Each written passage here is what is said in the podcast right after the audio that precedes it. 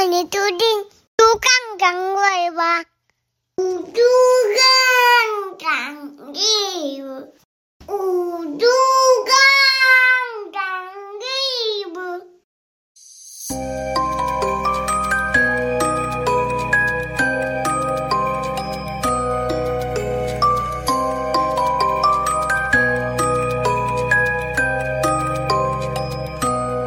欢迎收听《猪肝汤 web》。Hello，大家好，我是妮妮。我是嘟嘟。哎呦，天气最近变好冷哦。对啊，气温降得非常的快。啊，听友们一定要注意保暖呢，而且这个天气冷了，食欲都不自觉的增加。那在这边呢，跟听友们分享，就是最近呢，因为天气冷嘛，都懒得出门，所以我们常常会叫外送。没错，对，那就在这几天呢，我跟妮妮呢在外送的过程中，有发生的几个有趣的故事，分享给各位。但在这边还是要先说一下，就是知道外面风大雨大的，有时候是觉得外送员真的很不简单。那听友们如果有刚好是外送员的，或者是你周围朋友是外送员的，也是在帮他们加油打气一下，真的是不容易。新车也要注意安全，那也要注意保暖哦。嗯，好，那分享几个有趣的故事呢。首先，就前几天发生的事情呢、就我们家是呃独栋透天三层楼，对，那有一次我们在叫外送的时候，那外送员常常习惯是会到的时候会打电话给我们，嗯那刚好那个时候嘟嘟人在三楼忙，所以没有注意到那个电话打来了。那外送员可能打了几次没有人接，那他就把餐点就随意放在了地上。啊，那个时候呢，是你你你注意到，哎，那就那么久，为什么外送还没送到？然后你就注意到，你就去开门去看，。就是我记得当时是，嗯、因为我们都在一楼，而且灯就是有打开，然后后面就是你的手机上面有那个未显示来电，你有回拨，然后就说，哎，外送到了，然后我当下就出去打开门。果然看到我们的早餐就在地上，真的不夸张，在在地上。可是当我拿起来的时候，里面全部都爬满蚂蚁。Oh my god！对，就是我们的早餐就被蚂蚁吃掉了，对爬了满满的蚂蚁。那当下就立刻打给那个外送员了，就跟他说，呃，我们的餐点上面都是蚂蚁了。然后他就帮，他就叫我们打电话去给客服。那他自己也跟客服讲了这件事情。那之后这一单就直接免单，就让我们再重新叫一次。对对，这是蛮夸张的。你因为当时其实一楼的灯是开着，里面也有人，嗯但他没有做敲门或叫一下人这对个，动作，他打电话们，也有门铃。对，他就打电话，哎，没人接，他就把餐点放在地上了。那那个外送员他是有道歉啊，是他的疏失，那我们也就没有去计较了，也没有去错。克诉他，也没做这件事情。对，因为我也知道他是辛苦的，嗯这样啊。那一天呢，就重新再叫了一次餐点，这样。对啊，就是让我非常的震惊，哈，直接把把餐点就是都放在地上，对对对。那还有一次是我们家的位置其实是不是那么好找到的位置，所以蛮常就是遇到那个外送员都找了好久才找到我们家。那有一次最夸张的是那个外送员他迷路了大概有二十几分钟，然后最后打电话求助说，哎，你们家到底在哪里？对他就是已经，他都他都怀疑自己是不是鬼打墙，一直绕不出去，哎。然后还要我们走到那个路口的下面去去拿餐，因为他实在找不到我们的位置。而且我印象很深刻，他在那个电话里头就说：“我在那边绕好久，我找不到出去的地方。”然后最后还是嘟嘟就是下去去接他，就说：“那你在那边等着，然后就是等嘟嘟下去。”对我本身是没有什么灵异体质啊，说不定他可能 真的遇到什么不可解释的事情，鬼打墙了有没有？可是他明明就在土地公面前那个那对，个地我们后方，后面后来是在土地公拿餐的，对，对相约在土地公，他就说他在土地公那条路上绕很久，找不到我们的那个我们家在哪里。对对 对。之前啊，常常看到一些新闻是说，诶，外送员呃拿餐就是嗯，可能要拿餐上楼不想拿啊，有些是呃订餐的人不想下楼拿，然后有发生这种争执。其实我觉得现今的社会，大家互相体谅一下啦，这个我相信没有绝对的对跟错。对，外送员也是算是服务业，但他没有他辛苦的一面。你想想看，如果是你的家人或你的朋友在从事这个行业，嗯有的时候你家住七楼没电梯，要人家拿上来，真的也是说不太过去了。没错，没错真的是。这样。嗯对，然后还有一次我印象最深刻就是送错餐，嗯，有一次是嘟嘟点好餐，然后我拿进来的时候，然后开始就是在那边摆放啊，然后擦拭啊，然后准备来吃的时候，嘟嘟说：“哎，好像送错了。”对，对，然后因跟我们订的餐点是不一样的。对，然后后面就是我们就吃了那一份就是错误的餐对，点因。为他送来的餐点比我们叫的原本叫的还要贵，我们也没有反应呢，就把它吃下去了。对，我相信应该蛮多听友也也有遇过这样的事情吧。对，如果你刚好就是收到错误的餐点，然后发现自己的餐点，哎，怎么比自己点的还便宜？那说不定你就是吃到我们的。外送平台其实都算客服还做算蛮不错的，嗯像有的时候我们订一些餐点啊，它的汤汁如果洒出来了，那太过于严重，嗯，你拍照回给他的客服的话，他也会额外再送你一些折价券。对，那或者是像之前有人订那个寿司有没有？然后到的时候，他的寿司它上面的料跟他的饭都分离了有没有？所以这个也是可以回给他的客服，嗯然后客服也会帮你处理这件事情。这样子就感觉很像我们在帮那个外送平台做业配，其实没有啊。如果外送平台想要 就是找我们做业配，请 follow 我，对，就是可以私讯我的 IG，我的 IG 是妮妮儿。好的，其实主要就是因为最最近天气冷啊、那大家应该叫外送的比例比较高。那有的时候可能外送员会有一些疏失啊，或者是一些不小心的过失，那大家也不要太过于苛刻，就大家互相体谅一下，这样子。好，那说到这边，就是我们常常订外送嘛，听友们应该跟嘟嘟一样，我们也偶尔当过外送员嘛。那个外送员呢，不是说去送给别人，就是可能在外出的时候要买东西回来给家人吃的这个经验。说到这边哦，哦，这件事情常常啊，就是可能人在外面工作，然后工作完的时候刚好要到了吃饭时间，然后就会常常一通电话打回家问你，你说：“ 哎，妮妮晚上要吃什么？要不要顺便买之类的？”那可能就买好晚餐的时候，可能会说：“哎，那你要不要吃这个咸酥鸡啊，或者是喝个什么饮料啊？”那这个时候呢，妮妮她可能会思考了一下，然后就说。啊，最近我在减肥啊，不要不要不要，然后他就他就不要吃了，但是我想要吃啊，所以我就买了我的份，买了我心爱的咸酥鸡。回家的时候打开门，这个时候你就发现，你的眼睛没有看着我回家，而看着我手上提的那袋咸酥鸡。因为实在太香啦，真的太香了吧！我当下就觉得我的咸酥鸡应该是逃不了了，然后我就把咸酥鸡放在我的放在桌上之后，就人去那个洗手间洗个手，然后出来的时候就发现咸酥鸡已经在你的嘴巴里面了。拜托，哎，就是咸酥鸡这么香，这种东西怎么可以抵挡住诱惑？我虽然说是不吃不吃，但是闻到了之后，一定减肥什么的都是明天的事，好吗？对，减肥永远是明天的事，是这样。这都是生活中的一些乐趣啦。对，嗯其实讲到这个，然后就是我想延伸一下吃的话题。那我记得你你我在学生时期的时候，因为跟大家都玩得很好，然后我自己一个人去了福利社，去买买了一包洋芋片。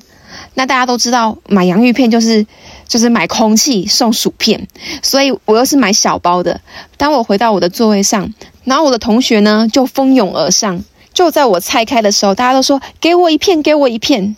就这样，我那一包洋芋片就被大家分个精光。一包洋芋片换得好人缘也算是值得啦。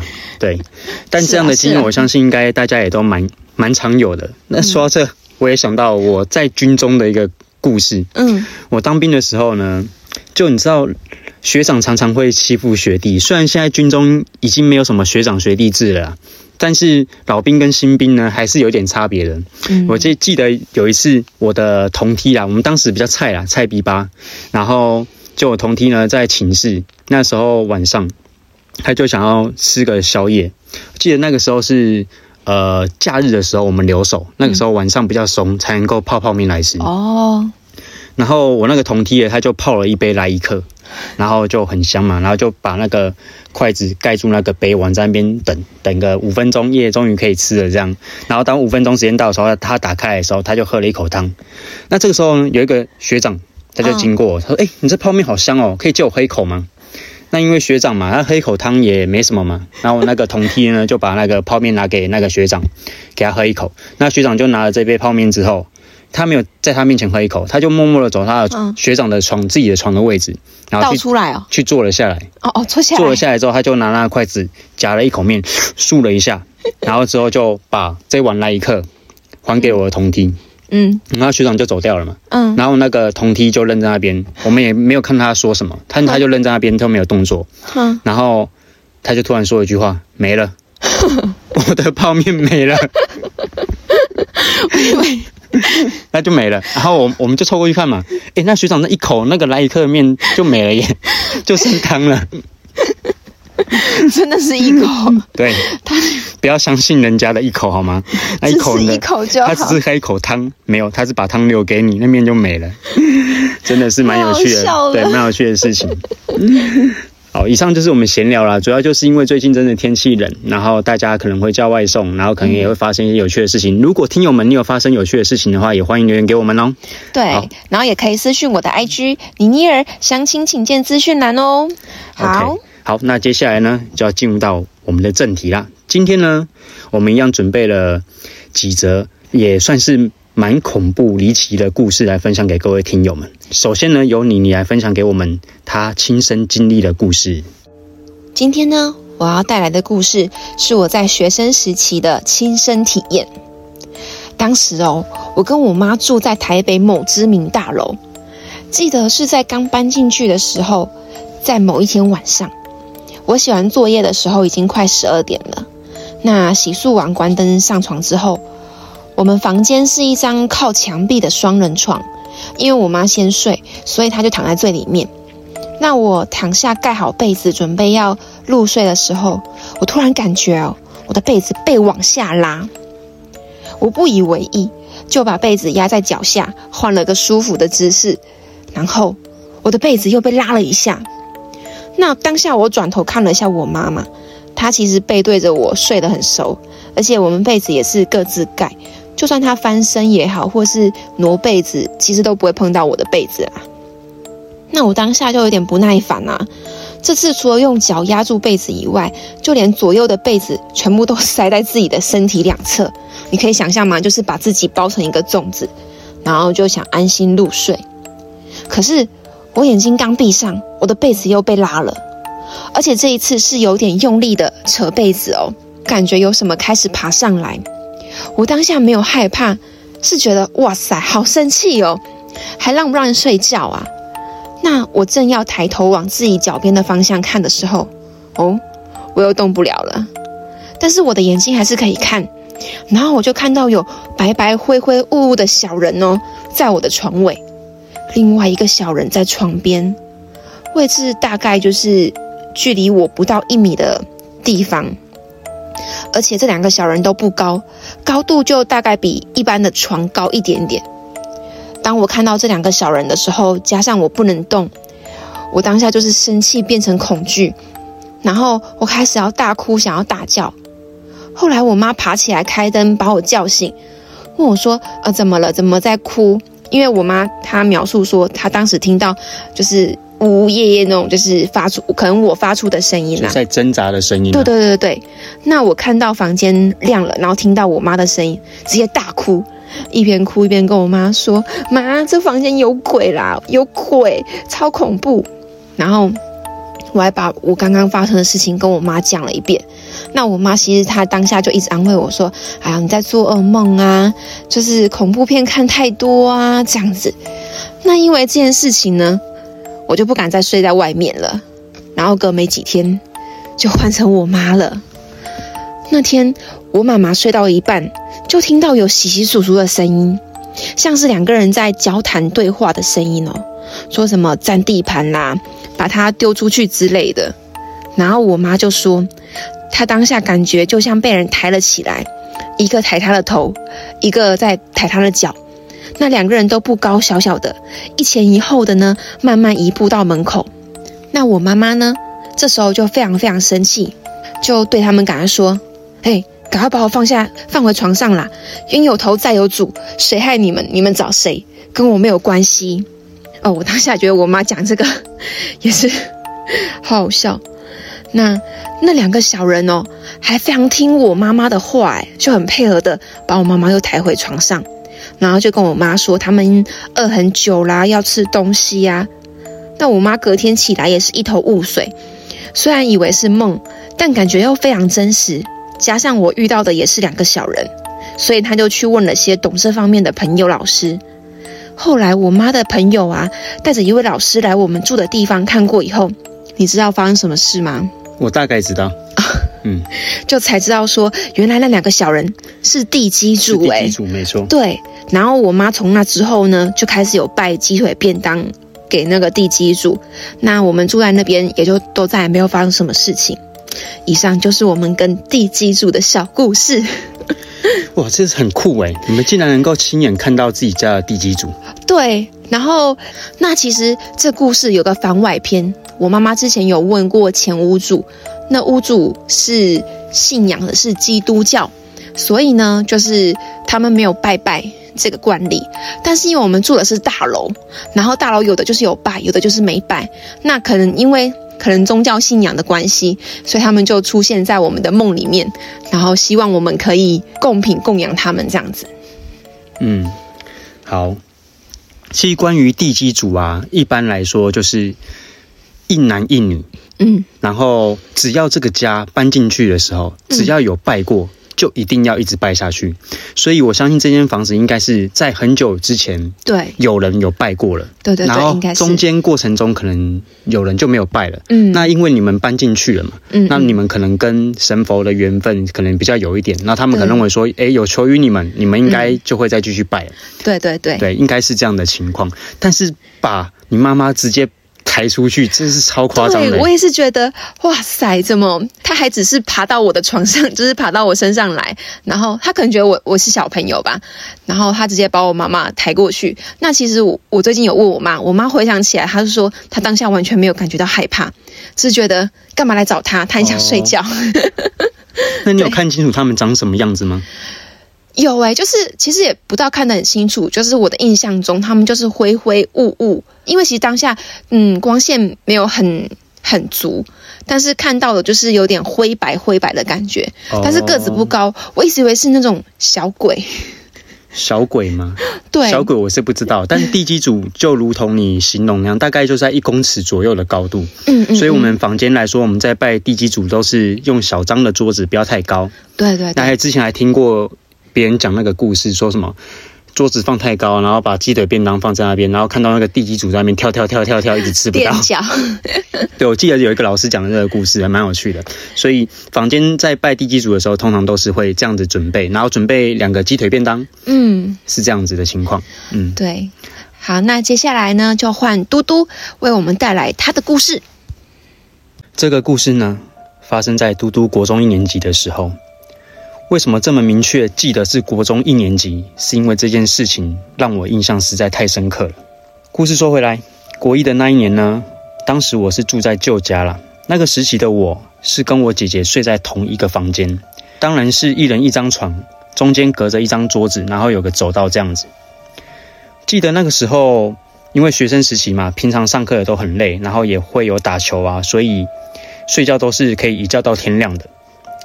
但就不知道在某天的夜里，我突然醒来，那我以为是天亮了，要准备起床要去上学。不知道各位听友的生理时钟准不准时？我的生理时钟是蛮准时的啦。通常我设闹钟呢，都会在闹钟响之前就突然爬起来，有可能还有个五分钟、十分钟闹钟才会响。那那天呢，我以为是早上已经要起来准备去上学了，结果看了一下时间，什么？才两点五十几分，难怪今天感觉特别的困，就继续躺下去继续睡觉啦。那到了隔天晚上的凌晨，半夜我又突然醒来了。那这个时候我又看了一下时间，三点零几分。那不管了，一样继续躺下去睡觉了。又到了隔天，情况一样，我又半夜醒来，而且时间呢，一样都是落在三点左右的这个时间。那无非就起来上个厕所啊，也不当一回事。就这样子连续了好几天哦，我都在半夜三点左右醒来，就想着说，怎么都会是这个时间醒来啊？那也就习惯了，不以为意。就在某一天，我一样在半夜三点多醒来，我就想说，要不然我就起来上个厕所吧。就在这个时刻，我有这个想法的时候，我突然发现我的身体不能动。那依照我当时的经验呢、我就觉得这个不是正常的现象。怎么说呢？呃，嘟嘟在前一则故事有分享到说鬼压床的经验嘛？嘟嘟其实一直以来都有被鬼压床的经验，从小就有，所以我可以很明确的判断什么是真的被鬼压床。嗯那那个时候，我就觉得我睡到一半醒来不能动，这个现象实在太不正常了。因为通常如果你是太累啊，然后或者是白天玩的太兴奋啊，你如果是那种医学上来讲的睡眠瘫痪症，嗯通常都是发生在刚要睡觉的时候对对比较容易发生。嗯那半夜睡到一半醒来不能动，我就觉得有古怪哦，不太正常。但是因为常常被压，所以当下其实没有太大的恐惧。可是就当我不能动的时候，我突然听到有一个脚步声从我头的后方出现了。在这边呢，我要稍微讲解一下我们当时房子的格局。呃，因为印象太深刻了，所以我到现在依然记得非常的清楚嘛。嘟嘟我呢，当时的房间是在二楼的楼层，从一楼到二楼的楼梯上去呢，首先会看到的是洗手间。过来的第一间房间呢，就是我跟我姐姐在睡觉的那个房间。然后再过来的第二间呢，其实是我们家的神明厅。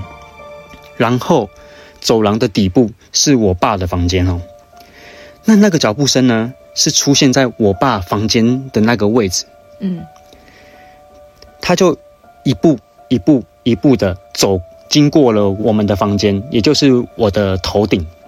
因为嘟嘟睡觉的很明显嘛。对很明显，因为嘟嘟睡觉的位置嗯床呢是靠着那个走廊的那个墙，嗯而我的头刚好是的方向就是贴着那个墙，所以那个脚步声是会经过我的头的后方，嗯然后一路走到厕所。我当下以为是我爸爸起来上洗手间了。嗯，然后我不能动嘛，我就更不用担心了。诶，爸爸起来了，那他等一下会开厕所的灯，他会上厕所，可能我就可以动了。结果发现，那个脚步声走到厕所的时候，没有开厕所灯，也没有上厕所的声音，然后消失了。没有消失，嗯然后那个脚步声，嗯他又一步一步一步的走回我爸房间的那个位置，然后我就心里就觉得很奇怪啊，不是起来上厕所，那为什么要这样走过来又走回去？结果这个脚步声又走了回来，又是一步一步一步，那个脚步声很沉重，就啪啪啪，而且很规律的这个声音。我当下就判断这不是我爸走路的声音，因为你家人住在一起，你一定会知道这个人走路的一个习惯，跟他穿拖鞋走路的那个声音，嗯所以这个一听就知道不是我们家人走路的声音。嗯那不知道是谁，我又不能动啊，嗯，对不对？在我那个不能动的当下，我们房间是有点一个小夜灯的，我的眼睛是可以看得到床上的那个时钟，就是落在三点多的这个时间。那眼睛只能往上看，头也不能左右动，只能够听着那个脚步声，一直在我的房门外的后方这样子来回走动。当下其实非常的紧张。那你知道，我姐睡在我旁边的另外一张床，嗯我蛮想要挣脱去叫她说：“哎、姐，我被压了，我不能动了，快来救我！”但你知道，当下就是叫不出来，对，这个情况就是叫不出来。嗯你知道更可怕的是什么吗？更可怕的是，我睡觉的那个床的位置上方的那个墙啊，嗯。有一个窗户，那个窗户就是连接二楼走廊跟我们房间有一个窗户，而且那个窗户是开着的。哎呀，也就是说，那个脚步声经过我的头的后方的时候，嗯。他是应该是可以看得到我躺在床上的那个样子，只是他看不到我的头啦，他可能看得到我的脚跟身体，因为当时是夏天，嗯。他看得到我的身体躺在那个床上。嗯，那我也很紧张啊，我想说他如果往内看，就会看到我，那他会不会是坏人？嗯。可是我不能动，那就很说不过去嘛，有可能是什么灵异现象嘛，我但我不知道那是什么东西。嗯。那个脚步声又非常的清楚，嗯。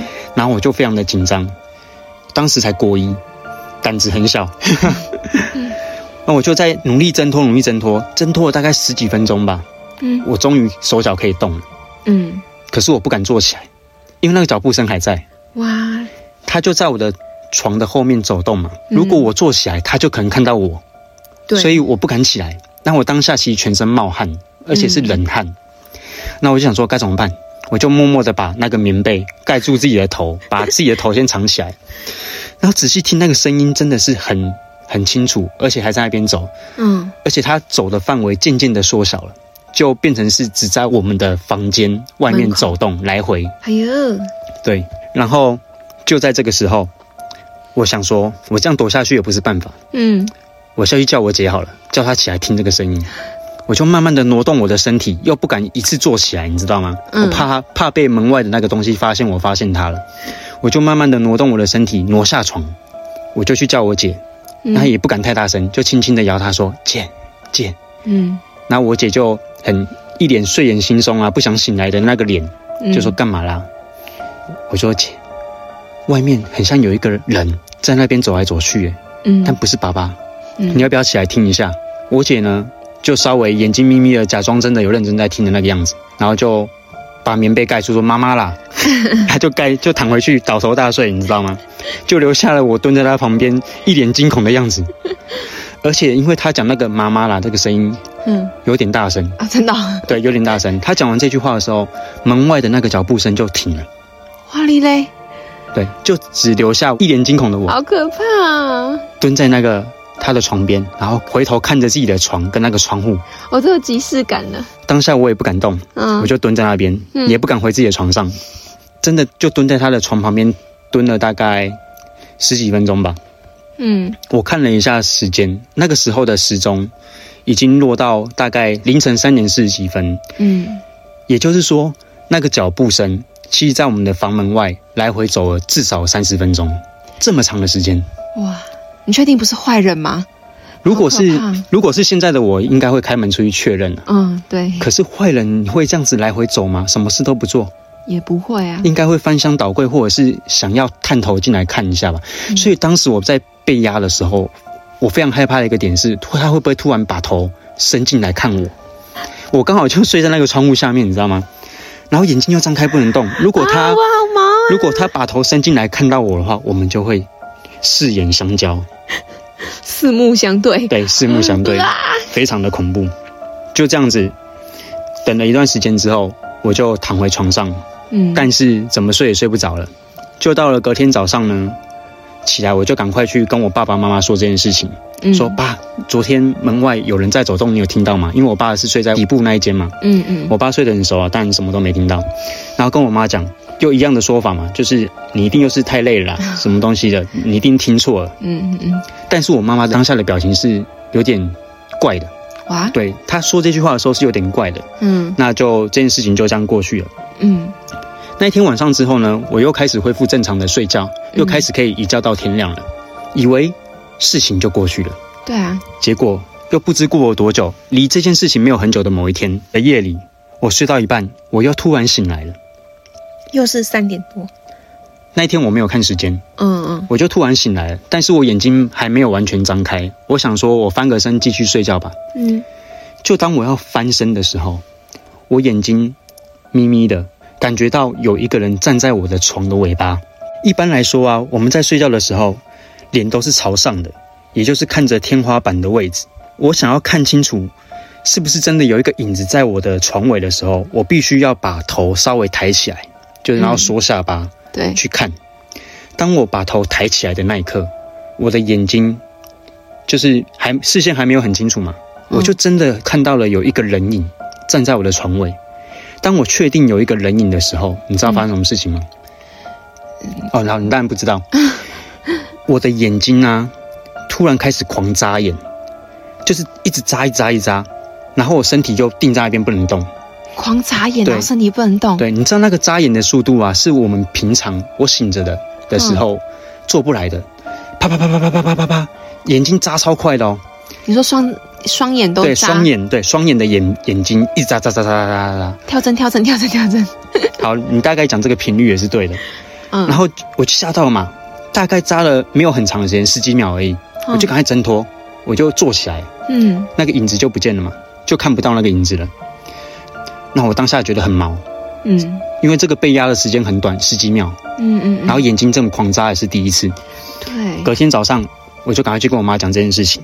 为什么找我妈讲呢？因为我妈妈是比较相信我讲这些话的人。对，因为我妈平常也是有在拜拜啊，跑一些庙宇啊。嗯那我爸爸是算比较铁死的那一个人，跟他讲是通常不会有效果的。嗯我就跟我妈讲说，妈，真的最近有点不太对劲。嗯我妈就跟我说，可能是那一天你听到声音的那个时候，你被吓到了。嗯那等放假的时候带我去收金。嗯那一到假日呢，我妈就带我去收金了。嗯收金的师傅呢，就听完我跟他讲述这段时间我发生的一些事情，那个师傅就说，他也没有真的，他没有多说什么，他也没有说我被跟或什么之类的，他说应该是我就是学生时期啊，有时候运动量太累，又是生长期嘛，那那段时间睡觉又睡得不是很好，可能身体太累，导致这种情形发生。那你可能真的有被吓到，他就帮我收金。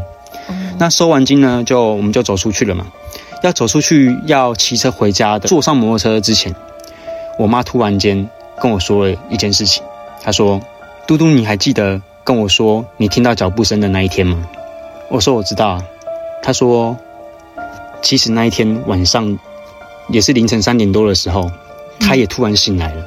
他本来想说，他也下床去上个厕所好了。嗯就在要下床的这个时候，他突然看到了一个女生嗯从楼梯口走到一楼的厕所，就走进去，没有开灯就走进去。嗯为什么确定是女生呢？是因为我妈亲眼很清楚的看到嗯她的头发很长，大概嗯快要到腰。